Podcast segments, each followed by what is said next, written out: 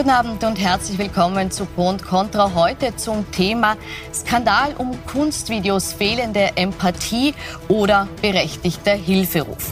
Unter dem Hashtag Alles dicht machen haben Künstlerinnen und Künstler Videos gemacht, in denen sie stark überspitzt die Corona-Maßnahmen kritisieren. Der Aufschrei, der folgt prompt.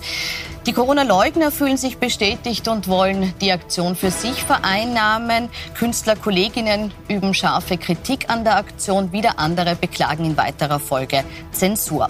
Wie berechtigt ist die Kritik? Wie weit darf Kunst gehen? Und haben wir in der Pandemie verlernt, vernünftig miteinander zu diskutieren? Diese Fragen beantworten heute Veronika Kaup-Hasler, die Wiener Stadträtin für Kultur und Wissenschaft der SPÖ. Sie war davor auch Intendantin des Steirischen Herbstes. Herzlich willkommen willkommen. Ich begrüße Bernd K. Wunder, Produzent, Autor und Teil der Initiative Alles dicht machen. Herzlich willkommen. Rudi Dollezahl, Filmemacher und Buchautor. Danke. Und Ulrike Gero, Politikwissenschaftlerin und Leiterin des Departments Europapolitik und Demokratieforschung an der Donau-Universität Krems. Herzlich willkommen. Und Eva Spreizhofer, Regisseurin, Drehbuchautorin und Schauspielerin. Vorige Woche haben also einige der bekanntesten deutschsprachigen Schauspieler und Schauspielerinnen, unter anderem Jan-Josef Liefers, Ulrich Tucker und Nina Proll, mit einer provokanten Videoaktion Aufmerksamkeit erregt. 53 Videos wurden ursprünglich gepostet, 33 sind derzeit noch online. Und damit wir wissen, von was wir sprechen, schauen wir uns ein Beispiel an, nämlich von Nikolas Ovtcharek. Ich bin der Niki Ovzarek und angeblich Schauspieler. Ich begrüße die Corona-Maßnahmen, auch wenn Corona vorbei ist. Herr Wunder, Sie sind Teil dieser Initiative Alles dicht machen, haben auch selbst Videos gedreht. Was wollten Sie damit erreichen? Für mich war es wichtig, ähm, dass wir mit dieser Aktion, also wir ist eine große Gruppierung, wo jeder für sich selbst steht. Aber mir persönlich war es wichtig, ähm, dass wir den Debattenraum wieder öffnen, denn ähm, der hat sich in den letzten Monaten und auch schon vor Corona extrem verengt. Ähm, das äh, war das Ziel von meiner Seite, warum ich in dieser Aktion oder bei dieser Aktion mitgewirkt habe. Mhm. Jetzt, wer hat diese Idee ursprünglich gehabt? Wer hat das initiiert? Wie ist dieses Kollektiv, wie Sie es entstanden? Wer ist die treibende Kraft? Es gibt keine treibende Kraft. Es ist ähm, ein Kollektiv, ähm, wie wir alle im Shutdown ähm, uns unter in Zoom-Calls ausgetauscht haben, mal gesprochen haben. Ähm, es gab irgendwann mal, hat sich jemand dazugeschaltet, man hat gesprochen, man hat herumgesponnen, man hat ein bisschen ähm, sein Leid geklagt, ähm, dass man, ähm, es gibt Leute, die haben Familie bei uns gehabt, die haben gesagt, es ist schwierig mit den Kindern. Und nach und nach ist die Idee ähm, aufgekommen, man müsste als Künstler oder als Filmschaffende auch mal was schaffen, was machen, nicht ganz ruhig sein, ähm, nicht ganz die Backen stillhalten. Und dahingehend ähm, haben wir gesagt, vielleicht findet sich eine Idee, was könnte man machen. Aber wer da dahinter steckt, wollen Sie näher nicht verraten. Jetzt haben Sie mit einer derart heftigen Reaktion auf die Videos gerechnet? Ähm, wir haben mit einer Reaktion gerechnet. Ähm, mit einem äh, so heftigen Gegenwind haben wir nicht ganz gerechnet. Ähm, das muss man zugestehen. Ähm, es zeigt allerdings, ähm, dass wir etwas bewirkt haben dass Sie was bewirkt haben. Herr Dollezahl, jetzt kam der Applaus ja ganz stark auch von rechter Seite. Auch die AfD hat applaudiert. Heinz-Christian Strache hat den Hashtag geteilt. Ja. Hat sich die Aktion ausgezahlt? Naja, ich muss dazu mal Folgendes sagen, weil äh, Sie gesagt haben, äh, äh, sozusagen betroffen und, und Familie und so. Ich verstehe schon. Äh, wer ist denn betroffen äh, im Sinne von, hat einen Bruder, der Covid-19 hatte oder einen Freund, der gestorben ist, so wie meine Wenigkeit? Das finde ich, sind die wirklich Betroffenen. Ich muss einmal sagen, ich finde es wahnsinnig wichtig, dass die Künstler den Mund aufmachen. Nicht, dass wir uns missverstehen. Aber wenn mir der Heinz Strache äh, applaudiert, dann habe ich irgendwas falsch gemacht. Wenn die AfD sagt, großartig, dann habe ich was sehr sehr falsch gemacht. Und ich möchte eines sagen, äh, ich weiß ja nicht, wie, äh, wie weit äh, Sie jetzt involviert waren, aber die Nina Proll soll doch in, diese, in ein Spital gehen. Ja, da habe ich heute gesprochen mit einem Freund von mir, dessen, dessen Schwester wird bis zum Ende ihres Lebens mit Sauerstoff leben müssen, soll dort einen Tag äh, helfen und dann kann sie zu mir in die Sendung kommen in ohne Malkorb und sich wirklich wichtig machen. Weil das ist ja folgender Irrtum. Schauspieler sprechen in der Regel einen Text, der jemand, andere, jemand anderer geschrieben hat. Wenn man glaubt, dass alle Schauspieler, weil sie gescheite Texte sprechen, gescheit sind, hat, man schon den ersten Fehler. Ich möchte niemanden zu nahe treten, aber das ist sozusagen Schauspieler spielen interessante Leute, sympathische Leute, unsympathische Leute. Da wir haben damals Künstler für den Frieden gegründet, der andere Heller und ich und ein paar anderen haben gesagt, wir müssen besser sein als die Wissenschaftler. Wir setzen uns nicht nur hin und sagen, wir sind für den Frieden, ja, und super und leibend, sondern wir müssen mitdiskutieren können. Da haben sich sehr viele Künstler viel zu wenig Gedanken gemacht. Gut. Frau Gero, Sie plädieren ja dafür, dass äh, Kritik an den Corona-Maßnahmen geäußert werden soll, ohne dass man sich aber von den Rechten vereinnahmen lässt. Ist das aktuell überhaupt noch möglich? Also ich plädiere generell als jemand, der Politikwissenschaftlerin ist, dafür, dass wir nochmal äh, als Grundlage der Demokratie anerkennen, dass wir zwischen Sprecher und Argument unterscheiden. Ja, das ist einfach die Grundlage jedes demokratischen Diskurses. Ich sage mal, im Volksmund sagt man aus Kindes, der Kindesmund tut Wahrheit kund. Ja, das Kind wird selten ernst genommen, aber was aus dem Kindesmund kommt, kann wahr sein. Das heißt, wenn wir uns, äh, wenn wir das nicht mehr trennen im sogenannten herrschaftsfreien Diskurs von Habermas, dann haben wir schon verloren, weil dann ist alles, was die dann im Grunde bestimmt bestimmt ja dann die FPÖ oder die ähm, äh, AfD darüber, was gesagt werden darf. Also ich mache es mal ganz knapp. Ja, wenn Herr Trump sich hingestellt hätte und irgendwann mal getwittert hätte, ich bin für MeToo, würde dann die ganze MeToo-Front sagen, oh, jetzt sind wir nicht mehr für MeToo, weil Trump jetzt für MeToo ist. Ja, also ich gebe ja im Prinzip dem Gegner äh, den Zugriff auf das, was gesagt werden kann. Wenn ich sage, wenn der das sagt, darf ich das ja, nicht das mehr sagen. So, nicht das haben Sie eben gerade gesagt. Nein, das, das heißt, ich, dann das haben Sie mich genau, missverstanden. Nein, nein, ich sage Folgendes: Das Thema Covid ist so komplex. Ich habe ein Jahr lang lang in einem Epizentrum von Covid gelebt in Amerika mit 40.000 Infektionen rund um mich, ja, und mit einem Herr Trump, der gesagt hat, äh, die Masken nehmen nur die Feiglinge oder die Demokraten. Ich weiß, wovon ich spreche. Aber, ja? Aber es ist so, dass ich muss doch eine so komplexe Sache wie Covid kann ich doch nicht so banal äh, vereinfachen. Entschuldigung. Sie, ich, ja? ja, ich wurde, ich das Problem ist, Sie sagen genau das Richtige. Es ist ja? komplex. Genau.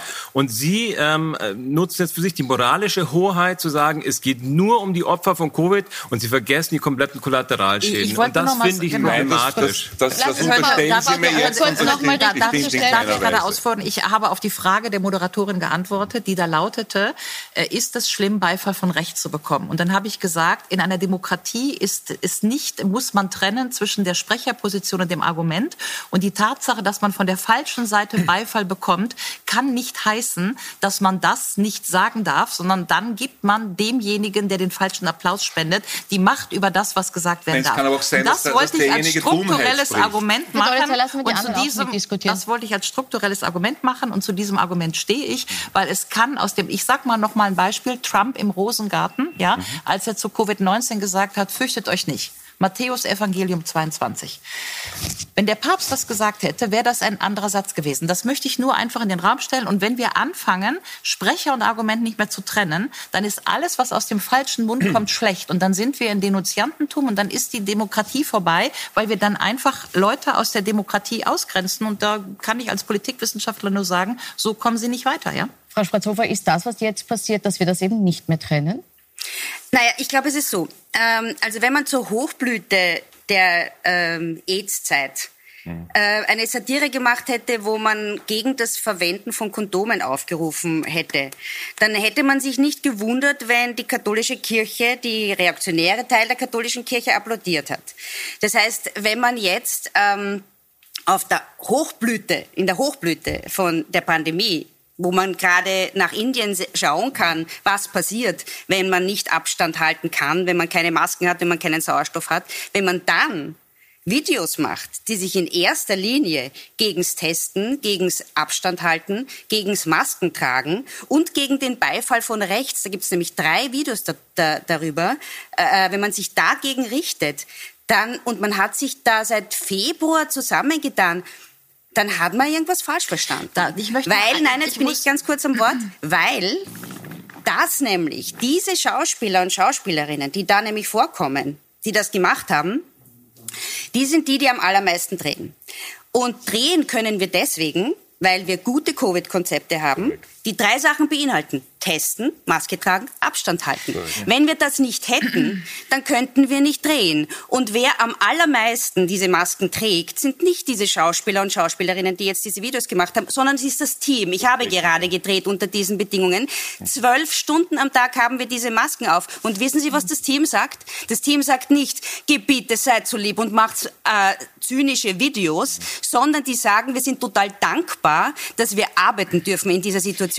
Weil wir sind in einer Pandemie. Und noch was. Ich noch was zu, zu den Rechten. Eine Sache noch. Ein ja? Satz, Ganz wichtig. Das sagt aber sehr wichtig. Wenn man wenn man, wenn Flüchtlingsheime brennen und ich mache ein Video, das heißt, juhu, es brennt, ich fürchte mich so sehr vor dem Feuer, es soll noch mehr Flüchtlingsheime brennen und dann kriegt man Applaus von rechts, dann kann man sich nachher nicht distanzieren, sondern dann muss man einfach sagen, ich habe halt die gleichen Inhalte gesagt. So, mir ist es ganz wichtig, das ist eine Pro- und Kontrasendung. Aber ich möchte mal gerne sagen, pro und pro. Ich möchte das ausdrücklich, das möchte ich ausdrücklich sagen, ich bin überhaupt keine Leugnerin von Covid-19. Ich habe zwölf Fälle im eigenen Bekanntenkreis, die das hatten, von ganz schlimm bis wenig schlimm. Mein Sohn hatte Covid, die Freundin von meinem Sohn hatte Covid. Also diese Konfrontationslinie, die jetzt hier und schon zu Beginn aufgebaut wird, ja, also diejenigen, die da irgendwie Menschen verachten und ich habe jemanden, der gestorben ist, diese Konfrontationslinie, die möchte ich jetzt hier geradezu physisch wegnehmen, ja. Wir machen hier pro und pro. Was ich damit sagen will, ist, es es gibt niemanden, glaube ich, in dieser Runde, der Covid-19 leugnet. Das Einzige, was diskutiert wird, ist die Frage der Verhältnismäßigkeit. Das heißt, wo schauen wir hin? Wo schauen die Medien hin? Und das, was ich glaube, die diese Kampagne genauso beobachtet hat wie alle anderen, diese Kampagne hat einen richtigen Furor gemacht, weil was ich glaube, was die Kampagne wollte, ist, dass man den Blickwinkel, der verengt nur auf die Covid-19-Leute geschaut hat und auf die Opfer, die tragischen Opfer dieser Krise, dass das geweitet wird und dass andere Blickwinkel in das Gesellschaft gesellschaftliche Spektrum kommen. Ich habe die Clips alle gesehen. Ich fand die Clips, ich persönlich, wunderbar. Die Kunst ist frei. Auch schlechte Kunst ist frei. Äh, man kann sich darüber, man kann sie gut oder schlecht finden. Wie jedes Theaterstück kann man Kannst gut oder schlecht finden. Ja, ist völlig egal. Ja, Aber das, die Clips, die ich gesehen habe, waren Clips, die bestimmte Tendenzen der Gesellschaft, zum Beispiel Denunziantentum, ähm, äh, äh, protofaschistische Tendenzen äh, und so weiter, die da mal so ganz subtil hingreifen wollten. Und ich kann nur sagen, das sind genauso wichtige Tendenzen. Ich als Politik, also es gibt gibt die Virologen, die sagen, oh, das ist ganz schrecklich mit, den, mit, mit Covid. Ich bin Politikwissenschaftlerin, ich könnte Ihnen eines, einiges erzählen über ganz schreckliche Tendenzen in der Gesellschaft, zum Beispiel Denunziantentum, zum Beispiel paraautoritäre Strukturen. Die kann ich Ihnen genauso simulieren, wie die Virologen äh, Covid-19 simulieren. Und ich glaube, ich persönlich, diese künstlerische Aktion hatte genau das zum, äh, zum wie so ein Schuhaufzieher, die Debatte mal aufzumachen, zu sagen, wo gucken wir überall hin? Und wenn am Abend im Fernsehen immer nur Covid-19, so und so viel Tote und so weiter, gucken wir mal auf das gesamte andere Spektrum, auf die Kinder, auf die Frauen, auf die Depressiven und auf die Psychiatrien, Kinderpsychiatrien, auf die negativen gesellschaftlichen Aspekte. Das war für meines Erachtens diese Kunstaktion und in diesem Sinne war sie nicht nur berechtigt, sie war auch gut. Vor allen Dingen war sie erfolgreich, so. weil Frau wir Büro, sitzen hier und gerne äh, jetzt würde ich gerne auch äh, Frau Kapassa da in die Runde holen und fragen, äh, hat das die Aktion erreicht und war das Stilmittel angemessen? Also äh, zum einen möchte ich sagen, ich würde nicht sagen, dass es äh, ein Kunstvideo ist. Ja, dafür verstehe ich zu viel von Kunst und dafür habe ich viel, äh, eine viel zu hohe Achtung vor wirklichen künstlerischen Videos. Das ist eine Form des Aktivismus mit künstlerischen Mitteln von einer Riege von bekannten Schauspielern, äh, Schauspielerinnen und eine Aktion, ich habe nur ein paar Videos gesehen, muss ich dazu sagen. Und eigentlich erst durch den Protest äh, ist mir das wirklich zu Bewusstsein gekommen. Und ich kann nur sagen, von meiner Seite, nicht wahnsinnig aufregend, der falsche Moment. Interessant ist aber, wie die Gesellschaft darauf reagiert. Und interessant ist für mich eigentlich, äh, dass man von beiden Seiten spürt, wie dünnhäutig wir im Moment sind. Und was wir vermissen ist eigentlich, und das vermisse ich auch bei diesen wenigen Videos, die ich gesehen habe, die mäßig äh, humorvoll waren äh, aus meiner Sicht, äh, aber es äh, zeigt schon, und da gebe ich äh, Ulrike Gero recht, dass et, über etwas nicht gesprochen wird in der Gesellschaft. Also wir haben ein Jahr lang, wo wir eigentlich bestimmte gesellschaftliche Diskussionen völlig ausblenden. Und ich nehme äh, also dass das der wirklich falsche Moment war, äh, glaube ich, äh, können wir alle feststellen. Das war der falsche Moment.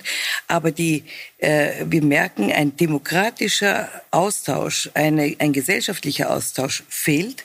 Und natürlich äh, vor dem Hintergrund, dass gerade in Deutschland nochmal die, die Kultur noch weniger im Fokus ist als in Österreich im Moment, zumindest in Wien, mhm. ja, äh, kann man schon sagen, die Kultur wurde ganz ausgeblendet. Das ist äh, ein, ein Faktum. Aber Sie ja. sagen, es war der falsche Moment. Wann wäre denn der richtige Moment?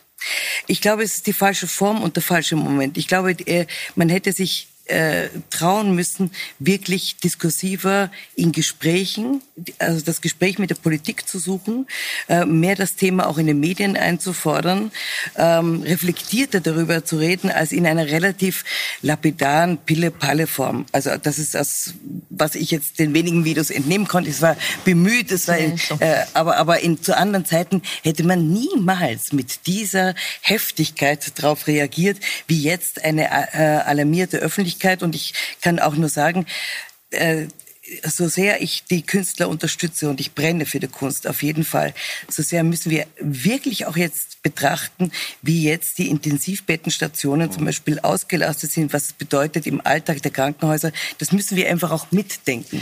Jetzt ist es so, dass diese Heftigkeit, Sie dürfen gleich reden, diese Heftigkeit, die hat ja auch die teilnehmenden Künstler mitunter äh, überrascht und äh, es gab ja auch Protagonisten, die ihre Beiträge zurückgezogen haben, genau aufgrund dieser Reaktionen, die gesagt haben, sie und wurden falsch verstanden. Haben, ne? Sich auch entschuldigt, entschuldigt haben, ja, und falsch informiert wird. Ich möchte ja. das auch zeigen. Also zum Beispiel äh, Manuel Rube oder auch Heike Makatsch haben das getan und wir wollen auch zeigen, wie Manuel Rube zum Beispiel reagiert hat äh, auf diese heftige Reaktion auf das Video hin. Schönen guten Morgen. Wenn man seinen eigenen Shitstorm verschlafen hat, ich wurde von einer Person gefragt, die ich sehr, sehr schätze und die über jeden Leugnungszweifel erhaben ist, ob ich einen Beitrag über die Bedeutung der Kunst machen möchte. Das habe ich getan und zu diesem Beitrag stehe ich. Den kann man schlecht finden oder gut, aber ich finde, der leugnet nichts und gar nichts. Ich kenne die anderen Beiträge nicht und ich weiß auch nicht, ob irgendwer irgendwelche Absichten hat. Ich glaube eigentlich nicht, sondern einfach nur die Debatte anzuregen. Wie auch immer, ich möchte nicht mal einen Millimeter in die Nähe von irgendwelchen Covid-Leugnern und Leugnerinnen kommen. Ich möchte nicht von den Rechten auch nur irgendwie vereinnahmt werden. Ganz im Gegenteil, diese Krankheit ist höchst gefährlich, aber darum ging es mir keine Sekunde. Herr Wunder, was haben Sie denn den Künstlerinnen und Künstlern gesagt, worum es bei der Aktion geht? Ähm, äh, das sage ich gleich. Ich muss einmal kurz was aufgreifen. Ähm, äh, was ich gerade spannend fand, ist, ähm, Sie haben relativ schnell wieder Gräben gezogen, indem Sie Covid ähm, nach vorne gespielt haben, gesagt haben, ob ähm, meine Wenigkeit, äh, mit der ich absolut exakt weiß, dass es eine gefährliche Krankheit ist. Und ich weiß, ähm, dass ich einen Shitstorm bekommen habe, dass man mich als Leugner hinstellt, weil ich im vergangenen Jahr im Mai ähm, geschrieben habe, das ist wie Grippe, wo ich zu den Leuten gehört habe, wie Wissenschaftler, die zu dem Zeitpunkt selber noch nicht ganz wussten, wo liegen wir ja, denn ja. eigentlich? Na, bis, es ging sogar bis in, bis in, den Juni hinein. Im Juni ähm, hatte selbst Hendrik Streeck auch noch gesagt, ja, das ist eine Krankheit, die ist gefährlich, aber sie ist gefährlich auch für eine bestimmte Risikogruppe und für bestimmte Menschen. Was aber nicht heißt, heißt, äh, dass sie nicht trotzdem gefährlich ist, weil wenn ich eine ähm, Sterblichkeitsrate von drei Prozent in einer Gruppe 65 plus habe, dann ist es verdammt viel. Da müssen wir gar nicht drüber reden. Und ich finde es schade, wenn man, wie gesagt, Gräben zieht, bevor man anstatt, wie ähm, Sie es gesagt haben, ähm, einfach mal sich der Debatte öffnet und sagt, worüber reden wir denn? Worüber wollen wir denn reden? Wollen wir mal inhaltlich reden oder wollen wir nur noch über die Form reden, wie das Ganze zustande gekommen ist? Ich möchte über die Debattenkultur gern gleich noch ausführlich reden. Ich würde jetzt nur anfangs noch bei der Aktion an sich bleiben weil es offensichtlich auch den Künstlern nicht ganz klar war, wo sie dahin wandern mit dieser Aktion. Also ich wurde denke, das, das anders vermittelt oder wurde es vom Publikum falsch verstanden? Ähm, ich glaube, ähm, falsch verstanden. Ähm, auch da sind wir in der Meinungsfreiheit. Man kann etwas falsch verstehen, man kann es richtig verstehen, man muss sich die Dinge anschauen und jeder, ich glaube, das ist aus einer Emotionalität heraus entstehen mhm. Dinge. Ich verstehe total, wenn jemand, jemand an Covid verloren hat, wenn jemand, ähm, ähm, jemand im Freundeskreis, Bekanntenkreis in der Familie hat, wo jemand schwer erkrankt ist, der sieht das ganz anders. Die äh, Situation von denen, die darunter leiden, ähm, Familien, ähm, die eingeengt wohnen. Ähm, eine Statistik, ähm, Kinderpornografie ist um 50 Prozent gestiegen. Das sind Kollateralschäden. Das sind Menschen, die müssen auch gehört werden. Und deswegen darf man das nicht so verengen. Und das ist das, was wir gezeigt haben. Und das war auch das Anliegen ähm, von mir und ich gehe auch davon aus von vielen, dass wir einfach der Mitte der Gesellschaft mal wieder ähm, zeigen wollten, es gibt noch Leute, ähm, die nicht alles eins zu eins ähm, hinnehmen, sondern wir möchten einfach sagen, wir sind auch da, wir können und wollen was mhm. betreiben. Und der Aufschrei muss laut sein in so einem Moment, der darf nicht leise sein. Aber das, was Sie jetzt gerade machen, das sind doch die Gräben. Das ist doch das genau. Problematische. Weil die Leute, die jemanden verloren haben, oder so wie ich zum Beispiel, ich habe am 21. März Covid ge gehabt, ja. Ähm, ich riech und schmeck bis heute kaum etwas. Das heißt, mein Leben hat sich durch Covid persönlich komplett verändert. Aber zusätzlich auch noch bin ich ja ein Teil der Maßnahmen. Zusätzlich habe ich ja Kinder, die meine Tochter ist 21 und 23. Ja, sie studieren online. Äh, zusätzlich äh, habe ich äh, Jobs, die ich verloren habe und so weiter. Ja, wir sind ja alle oder die Leute, die auf den Intensivstationen arbeiten, haben ja auch Kinder noch im Homeoffice, äh, in, in, im Homeschooling und so weiter. Das heißt, die, die Kollateralschäden, die Maßnahmen betreffen uns ja alle. Es ist natürlich schwieriger, das auszuhalten, wenn man das Gefühl hat, Covid gibt's überhaupt nicht und eigentlich ist es eine Grippe und in Wirklichkeit geht's Aber auch noch ist ja jetzt hier in der Runde außer Zweifel gestellt. In Wirklichkeit gibt's noch viele, ich meine, ihn nicht, ich meine nicht ihn. Es ist schwieriger für Leute, die denken, das ist gar nicht so eine große Sache und eigentlich gäbe es auch noch andere Möglichkeiten als, als Abstand halten, testen Maske. und Maske.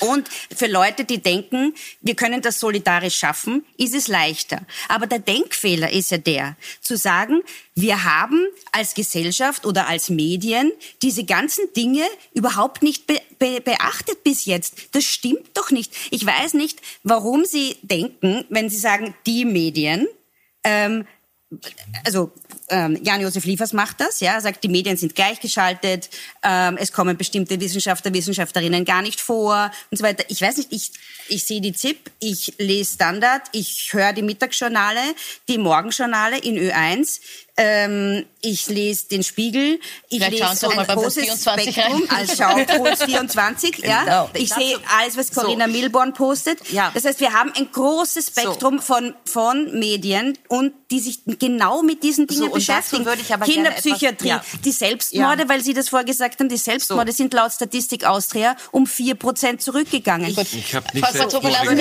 reagieren und dann bitte. Ich würde gerne zu den Medien etwas sagen, weil ich habe, war in der Situation, Situation, dass ich sozusagen out of the blues am Samstag nach der Aktion aufgefordert wurde, für den Deutschlandfunk diese Aktion zu kommentieren. Ja, die mich genauso überrascht hat, weil ich nichts von ihr wusste. So, dann kommentiere ich das in dem Sinn, in dem ich das gerade kommentiert habe, dass ich sage, die Kunst ist frei, sie ist immer frei, auch wenn sie schlecht ist. Äh, Beifall von rechts ist kein Kriterium. Wir trennen Sprecher und Argument. Vor allen Dingen aber ist interessant, was passiert ist. Ja, weil die Medien gibt es nicht mehr. Das, was ich erfahre seit einem Jahr, in dem ich versuche, halbwegs plausible Äußerungen aus politikwissenschaftlicher Sicht zu dieser Covid-Krise zu machen, ist, es gibt mindestens drei Öffentlichkeiten. Die eine ist eine unglaublich, äh, sagen wir mal, emotional hochgepeitschte Zero-Covid-Geschichte mit äh, Algorithmen auf Twitter, die immer in eine Richtung laufen. Ja, das kann man auch erklären. Es ist heute äh, ein, ein, ein, offenes Geheimnis, dass sozusagen eher die, sagen wir mal, progressiven linken Journalisten alle auf Twitter sind und der Algorithmus auf Twitter läuft in dieses Zero-Covid und in ihr Argument hinein, äh, wir müssen doch jetzt endlich mal schützen und nur Covid und, und wer das nicht will. Nicht gesagt, und, wer, und wer das nicht will, Völliger kommt immer, darf ich, darf ich das sagen, kommt ja. immer mit dem Argument, aber es sterben doch Menschen. So. Die zweite Öffentlichkeit, und das ist ganz wichtig, die zweite Öffentlichkeit ist die Gegenöffentlichkeit. Sie sagen, Sie lesen alles, ja, die Zeit, den Spiegel und so weiter. Ich sage Ihnen, von der Taz bis zur Welt lesen Sie in der deutschen Presse mehr oder weniger das Gleiche. Wenn Sie eine andere Zeitung lesen wollen, müssen Sie schon die, da müssen Sie schon die NZZ lesen und andere Zeitungen. Was aber, und das ist ja das Interessante ist, wir haben im Internet längst massive Gegenöffentlichkeiten und diese Öffentlichkeiten sprechen nicht mehr miteinander. Das heißt, wenn ich mir angucke, was ich auf ein Deutschlandfunk-Interview bekomme, dann kann ich sagen, der Twitter-Algorithmus schießt gegen mich, dann bin ich eine zynische Menschenverachterin.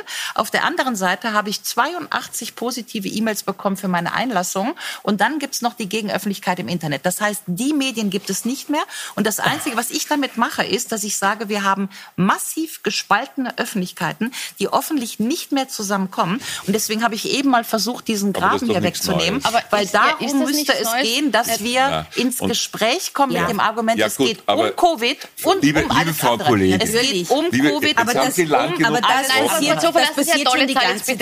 Das passiert schon die ganze Zeit. Da haben wir nicht die Videos gebraucht. Das ist auch nichts Neues. Außerdem darf ich Ihnen, darf ich Ihnen etwas sagen. Ich habe Politikwissenschaft studiert ja, und so bis zum Schluss. Also ich finde es zwar ganz toll, dass Sie da immer darauf hinweisen, aber das heißt einmal gar nichts. Zweitens, ich habe zwei Kinder, die beide auch Distance Learning machen. Ja, ich habe nie gesagt, dass es nur um die um die um, um, um die medizinischen Dinge geht. Ich habe von Anfang an gepostet, äh, schon im März, dass die großen Schwierigkeiten die sind, dass die zwischenmenschlichen Beziehungen, das Vereinsamen, mhm. ja, von Leuten. Ich bin selber in einen Lockdown gegangen in Amerika, weil ich Angst gehabt habe, weil weil rund um mich 40.000 Infektionen waren in Amerika und keine Sau hat eine Maske getragen. Weil es einen Präsidenten, ich habe gesagt, einen Orangutan mit orange gefärbte Ohr gemacht, der gesagt hat, äh, das machen nur die Feiglinge. Ja? Und dann war ich drei Monate im selber selbst verordneten Lockdown und bin rausgegangen und habe gemerkt, ich habe Angst vor Menschen.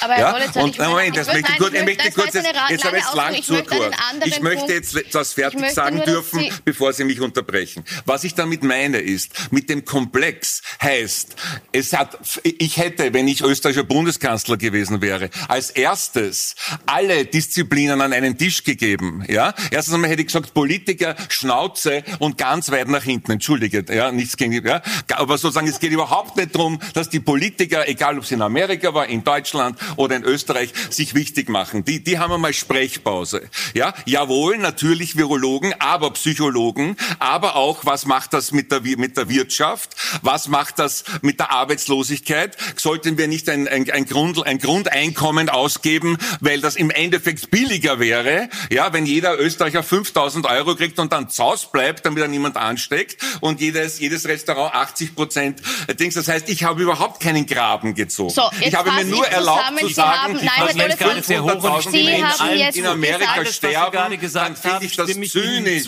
was die Kollegen gesagt haben. Alles, was ich Ihnen gesagt habe, ich stimme Ihnen zu. Ja. Sie fahren sehr hoch. Ich glaube, man kann es wieder runterfahren, äh, die ganze Sache, weil das, was Sie gerade gesagt haben, da bin ich 100% d'accord ja. mit Ihnen. Ähm, und wir haben in keinem einzigen dieser Videos hat irgendjemand ähm, gesagt, dass das aufhören muss, dass die Maßnahmen weggenommen werden müssen. Es geht um den Schlingerkurs, der permanent gefahren wird. Er hat uns verkauft, dass dieser Lockdown oder Shutdown heißt, ist es ja besser gesagt, etwas ist, was relativ nett daherkommt. Mit den Waschbären-Videos angefangen, bleibt zu Hause, äh, leg dich auf die Couch, esst Chips, ähm, was auch immer. Das ist ein Schlingerkurs gewesen, nette, sympathische. Wenn einer gesagt hätte, stopp, das ist hart, da müssen Sie jetzt durch. Das ist kein Spaß, das ist einmal vielleicht sogar 14 Tage zu Hause bleiben, einmal wirklich alles runterfahren, einmal richtig gerade nach vorne gehen dann wäre das alles vielleicht viel anders gelaufen. Aber dieser permanente Schlingerkurs ist doch kein Zustand gewesen. Bin ich völlig bei Ihnen. Ja, so, ja ich möchte jetzt trotzdem ja eine Frage hier noch einwerfen, weil das ist was, was Frau Gero aufgebracht hat und was, glaube ich, schon auch ein Hauptproblem ist, das wir im Moment erleben. Die beiden Positionen, die sich verfestigen, können nicht mehr miteinander reden. Würden Sie dem zustimmen? Also ich, ich habe keine eine Position und ich verfestige mich nirgendwo hin, sondern sage nur, dass ich finde, dass das sehr ich würde mal sagen, also ich, ich schätze viele dieser, dieser Herrschaften, die mitgemacht haben, sehr. Ja? Deswegen erstens, und die Kunst muss alles können, überhaupt keine Frage. Es muss auch schlechte Kunst geben. Aber wenn ich, wenn ich von Nazis Applaus kriege, nicht böse sein, wenn ich von, wenn ich von ultrarechten Arschlöchern wie der AfD Applaus bekomme, dann tue ich ja etwas, um denen weiterhin Leute zu, zu, zu, zu treiben. Das muss das ich mir als Künstler überlegen. Das, ist das muss ich mir überlegen. Das ist Frau Politikwissenschaft, Kollegin. Entschuldigung, aber das Frau ist vollkommen... Also erstmal würde ich gerne, dass Sie diese bisschen Häme so gegen mich rausnehmen, aber zum ja. Zweiten würde ich sagen... Sie haben auch eine Häme gehabt, das im, war nur Zweiten, zum Zweiten, Das halten wir doch aus, Frau Kollegin. Und jetzt darf Frau Gero aussprechen. Zum bitte. Zweiten finde ich das ganz amüsant, weil immerhin sind wir jetzt nach 20 Minuten Diskussion so weit, dass wir festgestellt haben, wir haben gar keinen Dissens. Wenn ich Sie eben richtig verstanden habe, haben Sie alles auf den Tisch getan, zu sagen, man muss sich auch die Kinder und die sozialen Folgen und so weiter alles angucken. Das haben Sie schon vor einem Jahr gesagt. Dann kann ich nur sagen, bravo. Das ist genau das, was die Künstler eigentlich gemacht haben. Das heißt, nochmal, Mal, der Graben ist eigentlich weg und worüber wir diskutieren, und da möchte ich noch mal hin, wir diskutieren ausschließlich über die Verhältnismäßigkeit zwischen allen menschenmöglichen Maßnahmen für Covid-Patienten, aber eben auch allen möglichen Maßnahmen Maßnahmen, um die Schädigungen für den Rest der Gesellschaft so gering wie möglich zu halten. Und dass sich das ausbalanciert, war doch offensichtlich diese Künstleraktion. Ich habe jetzt gerade das Gefühl gehabt, dass Sie dem völlig zustimmen. Also können wir Pro und Contra, machen wir jetzt Pro und Pro und dann ist gut. Ja, das ist doch eigentlich das, was wir hier diskutieren wollen. Also mir ist, also ich, mir ist nein, jetzt muss ich kurz, Herr Wunder noch kurz, der hat sich vorher zu Wort gemeldet, dann müssen wir auch eine kurze genau. Pause machen und dann diskutieren. Aber eins ist mir wirklich sehr wichtig, ähm, weil Sie ähm, sehr oft auf ähm, rechts und ähm, falsche ja. Seite anspielen. Letztes Jahr im Februar hat in Deutschland die AfD sich hingestellt und hat ganz laut geschrien, um Gottes Willen, da kommt die Hölle auf uns zu. Ähm, der Bayerische Rundfunk bei den ersten, die darüber berichtet haben, gesagt haben, Gott, Verschwörungstheoretiker, bewahren Sie Ruhe, das ist nicht schlimm. Zwei Monate später hat sich das Ganze komplett umgedreht. Die AfD hat für sich in Anspruch genommen, das ist alles gar nicht so schlimm und hat sich damit sozusagen eine Position genommen, die dadurch überhaupt nicht, also jegliche Position, die man auch vertreten hat, gesagt hat, na ja, vielleicht braucht man andere Maßnahmen, man ist dem kritisch gegenüber, wurde sofort dadurch dem rechten Lager zugeordnet. Und wenn es wie nur noch darum geht, dann darf ich nicht mehr laut schreien, weil mein lautes Geschrei wird dann von der falschen Seite gehört. Nein, und wenn ich mich abhängig, so wenn ich mich abhängig mache von der falschen Seite, Eben. dann habe ich ein Problem. Es in welcher Form kann ich mich äußern? Sie kriegen alle drei gleich die Möglichkeit zu replizieren. Wir müssen nur trotzdem in eine kurze Pause sind, in der gleich aber wieder für Sie zurück.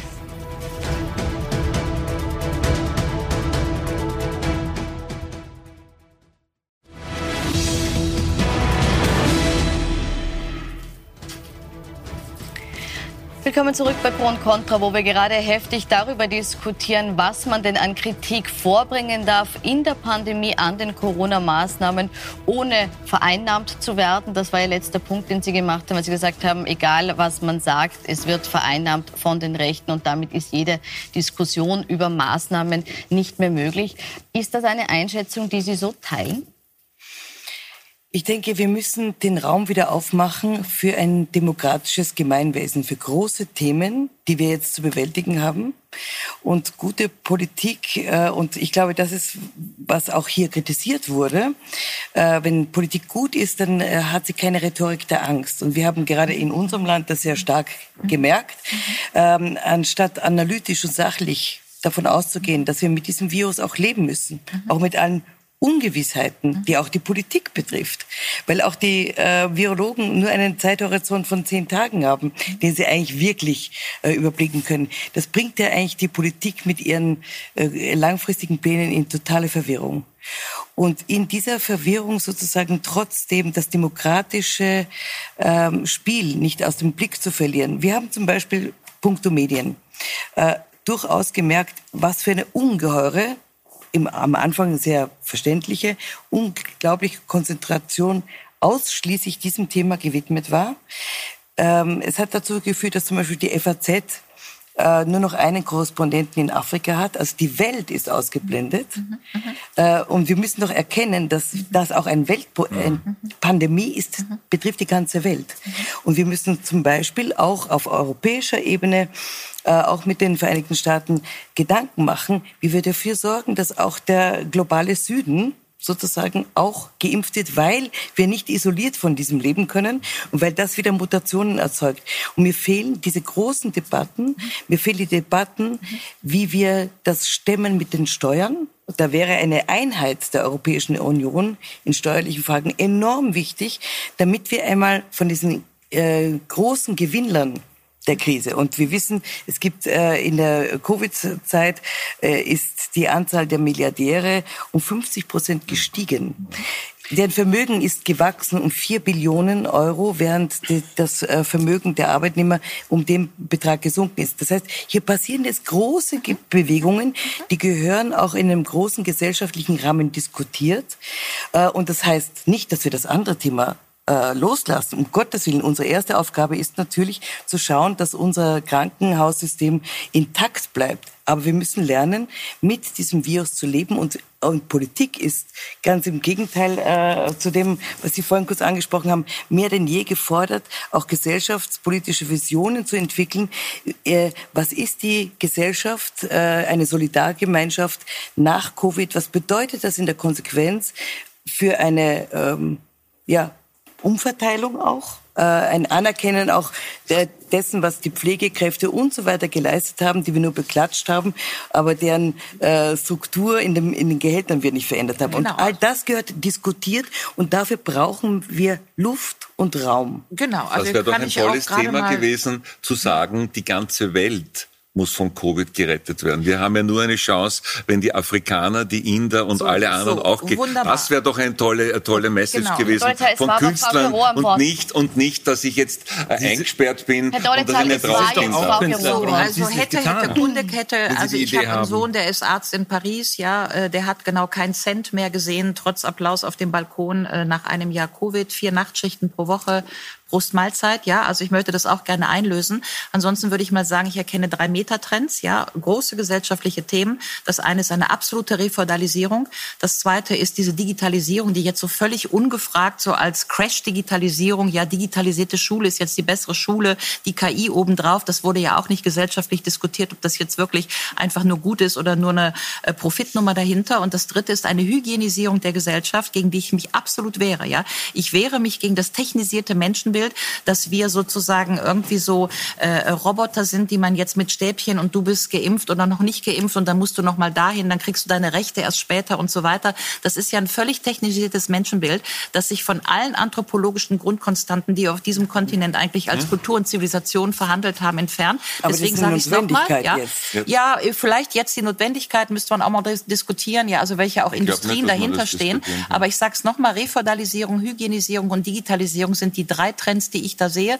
Beides sind für mich absolut anti-aufklärerische Trends. Und ich würde auch äh, darum bitten, dass wir diese Trends gesamtgesellschaftlich dringend diskutieren, mhm. bevor das hier einfach nur so durchgedrückt wird, ja, weil jetzt Covid das Virus und damit müssen wir, ja. Wir müssen gar nichts. Und ich bin der, also ich bin nicht bereit, für ein Virus sozusagen einen Zivilisationsbruch hinzunehmen, dass wir unsere Rechtsordnung über Bord kippen und so weiter und so fort. Und da steht die Debatte und ich hätte sie gerne. Und dafür fand ich den Kunst ich möchte, so gut. Äh, das war ja vielleicht auch mit ein Grund, weshalb man diese Diskussion aufbrechen wollte. Ich möchte Sie fragen, Frau Spalzhofer, ist das auch eine Gefahr, die Sie sehen, dass wir jetzt in dem Bemühen, uns zu schützen vor der Krankheit im Kleinen, das große Bild ein bisschen zu sehr aus den Augen verlieren?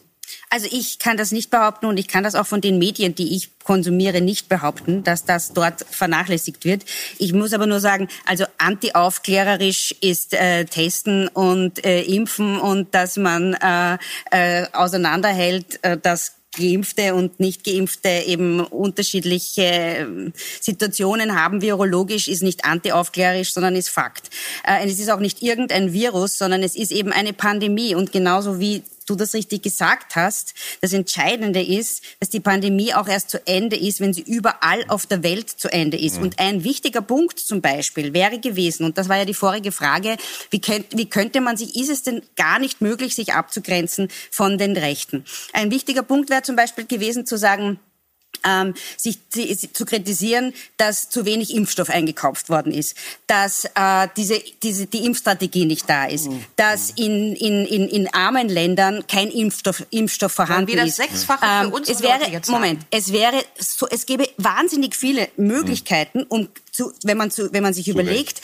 wie kann ich einen Diskurs beginnen, der uns jetzt fehlt, ähm, und die Rechten das nicht beklatschen lassen. Ich habe einen Film gemacht, der heißt Womit haben wir das verdient, ähm, wo es darum geht, um, um die Kopftuchdebatte. Und ich wollte das feministisch machen. Und ich wusste von der ersten Sekunde bis zur letzten, dass die Rechten das für sich vereinnahmen können. Deswegen wusste ich, ich muss zeigen, dass das äh, Frauenbild der, der Rechten das gleiche Frauenbild ist wie das der radikal-religiösen. Und zwar nicht nur der, der, der muslimischen, sondern aller religiösen. Und das hatte ich im Kopf. Dass das der Manuel Rube nicht im Kopf haben konnte, wenn er die anderen Videos gar nicht kannte, ist vollkommen klar. Ja? Der war natürlich komplett überrascht davon, dass sein Video, das vollkommen in Ordnung war, in, in diesem Kontext war. Es ist aber so, dass der Richie Müller und auch einige andere, der Richie war der erste, von dem ich es gelesen habe, im Interview gesagt hat, dass diese, dass, die, dass diese Texte gescriptet waren, dass man sie sich aussuchen also konnte. Also einige der Texte. Muss einige sagen, der so Texte waren gescriptet. Das heißt, und auch, und auch Dietrich Brüggemann, der ja auch, auch neben Ihnen so ein bisschen als Kopf gilt, äh, hat gesagt, er war nicht so überrascht von dem Shitstorm. Verständlicherweise, weil meines Erachtens, und das, da muss man sich halt wirklich die ganze Nummer anschauen, anschauen, wenn man es aushält, ähm, dann das ist tatsächlich Kalkül gewesen. Es ist halt so, dass man natürlich mehr Aufmerksamkeit bekommt, wenn Alice Weidel, Kickel, Strache, Sellner, und zwar alle, die nicht übertrieben, ähm, das nicht nur liken, sondern es auch in Zukunft verwenden können. Weil was bedeutet denn das, was da jetzt passiert ist? Und das muss, da kann ich sie nicht aus der Verantwortung nehmen. Und das ist nicht eine Gräbensache, sondern das, was bedeutet das? Dass diese Menschen, diese Corona-Leugner, aber auch vor allem die Rechten, die ja, die ja diesen Protest äh, ähm, anführen, jetzt immer sagen können, na schaut mal, genau ja, das, was wir sagen, sagen die das, auch. Und wenn sie dann sagen, das wollten sie nicht, dann verstehe ich es nicht. Ein provozierter Shitstorm? Also ist mit der Reaktion doch auch ein bisschen äh, geliebäugelt worden? Naja, sagen wir es mal so. Ich glaube, ähm, es wäre naiv zu glauben, ähm, dass ähm, sowas nicht aufgenommen werden könnte. Das ist vollkommen klar. Es ist ja auch schwierig, weil dieses Thema besetzt wurde von den Rechten. Das heißt, man hat, man ist hergegangen und hat gesagt, dieser Lockdown oder Shutdown ist alternativlos und durch das, dass er alternativlos ist, werden jegliche ähm, werden jegliche Kräfte aus ähm, ähm aus den Krankenhäusern, Pflegekräfte damit in Verbindung gebracht. Und aber aber anders gefragt, war es, war es ein ein Übel, das man hingenommen hat, die Vereinnahmung durch rechts, oder war es ein gezieltes Spiel, um die Aufmerksamkeit zu bekommen? Nein, das war überhaupt kein gezieltes Spiel, um die Aufmerksamkeit zu bekommen. Ich würde auch Ganz gerne mal sagen, es ist, wir sind doch schon viel weiter. Also wir wir reden doch eigentlich über Yesterday's Things, ja. Also dieses ganze Ding ist am Freitag hoch. Die Webseite fährt, gar, keine Ahnung, gegen die Wand. Das ganze Wochenende die deutsche Presse tobt, ja. Jetzt sind wir drei Tage weiter. Wir sitzen hier. Längst hat die FAZ das klargestellt und im Grunde die, die, die also hier, Laschet, äh, Habeck, äh, wer wurde da in der FAZ noch zitiert? Das heißt, die sogenannten Leitmedien haben sich längst darauf eingestellt. Es gab ganz wichtige Leute, die gesagt haben, Moment mal, wo sind wir hier? Die Kunst ist frei. Selbst wenn sie schlecht ist, selbst wenn wir im Krieg sind, die Kunst ist frei. Das heißt, immer noch mit diesem von rechts vereinigten Vereinnahmt-Argument, das war Freitag, jetzt sind wir Mittwoch, ja. Und das, wenn wir jetzt mal zu den eigentlichen Sachen kommen, hieße das, dass wir, wir jetzt mal fünf Tage da mal, ja, nach dem jetzt der Vorwurf ja, nochmal so, gekommen, jetzt, deshalb wollte ja, ich ja nochmal eine Replik auf den so. Aber wo sind wir jetzt? Jetzt sind wir doch da, dass wenn man jetzt mal ganz nüchtern beurteilt, was ist passiert, es ist eine Debatte, die vorher relativ eng geführt wurde zu Covid-19, massiv geöffnet worden und wir haben jetzt mit einer anderen Drastigkeit andere Aspekte in diesem Diskurs. Und das Meine Frage an Herr Wunder aber trotzdem wir haben in Wien die, schon lange Dinge diskutiert. Ja? Vielleicht ist in Deutschland das gerne, ja, Ich hätte gerne gewusst, ob Herr Wunder die Debatte nochmal auf dieselbe Art und Weise losgetreten hätte. Die Frage hätte ich schon noch gern beantwortet gewusst. Ähm, das ist interessant, nochmal auf dieselbe Art und Weise. Ich glaube, man macht niemals zweimal auf dieselbe Art und Weise etwas. Das Nicht nochmal morgen, sondern rückblickend nee. hätten Sie es nochmal so aufgezogen. Ähm, so. Rückblickend ähm, nochmal Haben so Sie erreicht, was Sie erreichen wollten? Ähm, aus meiner Sicht ähm, haben wir erreicht, was wir erreichen wollten. Wir haben etwas losgetreten. Um, ähm, und ich finde zum Beispiel, ähm, ich finde es persönlich eher problematisch ähm, und das gibt den Rechten eher Aufschwung, wenn sich ein Rundfunkrat hinstellt und eine Art Berufsverbot fordert. Dann sage ich, dann ist doch das Wasser auf die Mühlen mhm. der Rechten, die sagen, Moment, wir sind ja schon fast oder wir sind in einem faschistoiden, die Demokratie ist ad acta, wir sind in einer Diktatur. Und das ist doch viel mehr das Problem. Er hat, einen, das, ja. er hat einen Tweet ähm, abgesondert mit diesem wirklich blöden, mit dieser wirklich blöden Idee, hat ihn weg, hat ihn gelöscht, hat sich entschuldigt dafür und hat gesagt, dass ihm dass es ihm halt den Vogel rausgehaut so, hat, kurzfristig. Und, wiederholt. Und war ein das ist das, ja, und das ist halt das Problematische an den so sozialen Medien, dass wir alle irgendwas lesen, irgendwas so. sehen und total durchdrehen und, und ganz schnell wichtig, irgendwie deppert reagieren. Der Kandidat der Aber CDU, Armin Laschet, der aus dem gleichen Bundesland kommt, nämlich Nordrhein-Westfalen, sofort klargestellt hat, dass hier keine Intendanten Schauspieler nicht mehr in die Sendung Absolut. nehmen, nur weil Schauspieler Kritik machen. Ja, und natürlich. das war ganz wichtig, dass der ja. Kanzlerkandidat der CDU Aber ist ja passiert. Hat, ja? Ist ja, ja passiert. Frau Kapasler, was hat denn die Diskussion für die Kunst, aber auch für die Gesellschaft gebracht? Was ist denn Ihre Bilanz? Also ich persönlich bin da in, in meinem Tun ganz woanders, ja. Äh, ich glaube auch, dass in dieser Stadt äh, so vieles getan wird und die, die Kunst sozusagen so stark im Fokus ist. Äh, wir haben nicht nur das Kulturbudget erhöht und ich trete zum Beispiel vehement für eine Erhöhung von Kulturbudgets im, im Heute und im Hier und Jetzt ein, weil ich glaube, dass Kunst soziale Räume schafft, die wir dringend nötig brauchen. Und wir spüren ja selbst, dieser soziale Raum des Austausches, den die Kunst schaffen kann, den vermissen wir. Wir vermissen das Analoge und ich glaube, dieses zerschließende Nervenkostüm, das wir offensichtlich alle tragen, weil sonst wäre das nicht so hochgekocht, braucht analoges Treffen, Sprechen. Und wenn ich halte diese Form sozusagen jetzt für nicht wahnsinnig geglückt, wenn ich ehrlich sein darf, aber ich finde es interessant, interessant, was sie ausgelöst hat in Deutschland, weil in Deutschland, mhm. muss man auch sagen, äh, Kunst und Kultur noch weniger am Tapet, außer bei Carsten Broster in Hamburg oder in Berlin von Klaus Lederer, also Kollegen von mir, die das sehr stark und massiv eingefordert mhm. haben.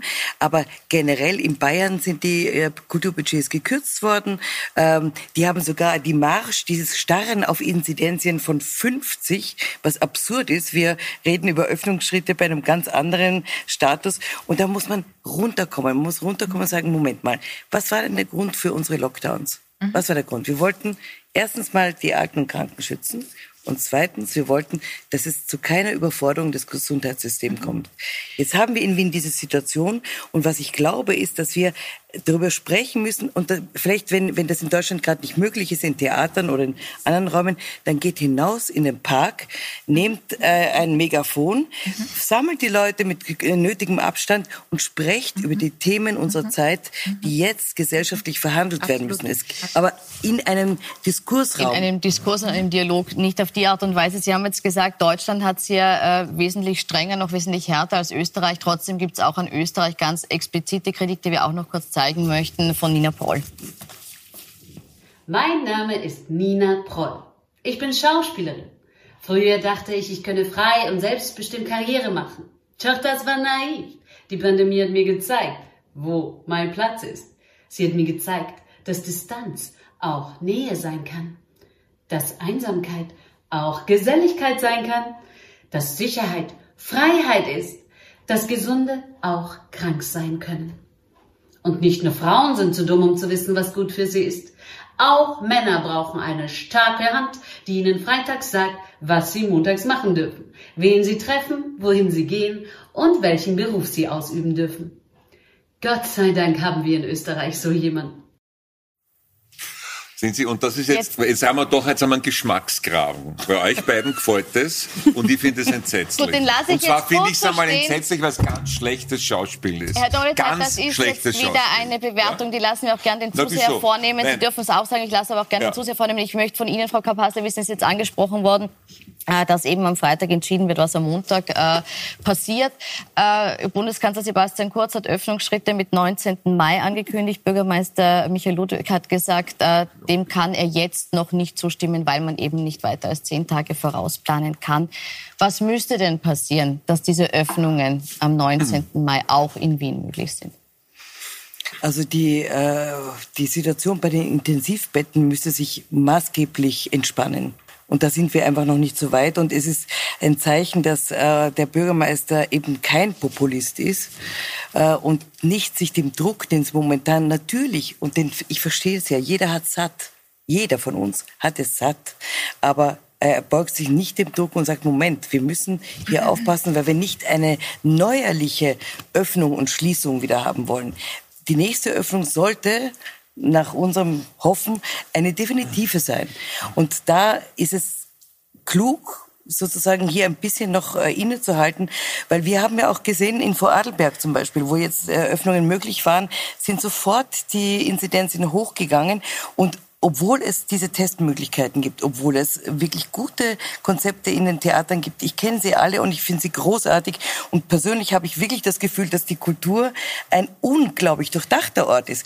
Aber die Gastronomie hat auch Konzepte und wir wissen aber, trotzdem entsteht etwas. Und da haben wir noch zu wenig wissenschaftliche Evidenz. Äh, Evidenz ja? Also die, die, die Bühnen in Barcelona und Madrid sind offen mit guten Erfahrungen. Äh, es gibt selbstregulative Kräfte in der Gesellschaft. Ja, Die Franzosen machen gerade auf, die Dänen machen gerade auf, die Niederländer machen gerade auf, äh, trotz steigender Inzidenzen, weil sie gemerkt haben, dass wenn die Leute glücklich sind ja, und einfach wieder raus können, dass sich dann auch in der Gesellschaft was tut. Die Eigenverantwortung führt offensichtlich dazu, dass die Leute, wenn sie merken, weil das merkt man ja im Bekanntenkreis, mhm. ja, man hört dann wieder, oh, der, ist, der hat infiziert und so weiter, dann gibt es eine automatische Rückzugsbewegung. Das heißt, ich glaube tatsächlich, dass die Eigenverantwortung der Leute völlig unterschätzt wird. Damit haben die ganz gute Erfahrungen in Madrid und in Barcelona gemacht. Damit macht man in Italien Erfahrung. Das heißt, es wird eigentlich im Moment in Europa eher überall aufgesperrt, eigentlich nur in Deutschland und in Österreich noch nicht. Ja? Und insofern würde ich da auch noch mal gucken, ob wir in so also eine Eigenverantwortungsgeschichte zurückkommen können, äh, die natürlich äh, kein Leichtsinn ist, aber eine andere Herangehensweise war, und zwar genau im Sinne der Karikatur von diesem Video. Ja, ja. also Ganz das kurze Replik, weil wir sind am Ende der Zeit. Äh, ich weiß, dass Kunst und Kultur, die haben gerade ganz tolle, sichere Konzepte. Das ist ganz klar. Und ich glaube auch an diese Eigenverantwortlichkeit. Trotzdem äh, ist die rote Linie einfach bei uns, aber ganz analytisch und ganz unemotional einfach das, was in Krankenhäusern passiert. Und wenn das runtergeht, werden auch die nächsten Öffnungsschritte kommen. Aber sie sind nicht mit diesem euphorischen, populistischen Heilsversprechen ver verbunden. Dort, wo das Aufsperren tatsächlich funktioniert, ist es in den Ländern, wo die, die auf ganz starken Lockdown gesetzt haben, bis die Zahlen hinuntergegangen sind und dann, wo die Durchimpfungsrate genau. sehr hoch war, wie in Israel und in Großbritannien, in Dänemark, da kann man gut aufsperren. Das, was Sie sagen, hier die auch keine das ist auf, auf keiner faktenbasierten Wir haben auch Evidenz, bei den faktenbasierten Aussagen keine Einigkeit. Wir könnten wahrscheinlich noch lange weiter diskutieren. Ich bedanke mich für das angeregte und konstruktive Gespräch. Ich wünsche Ihnen noch einen schönen Abend auf Puls 24. Nachrichten.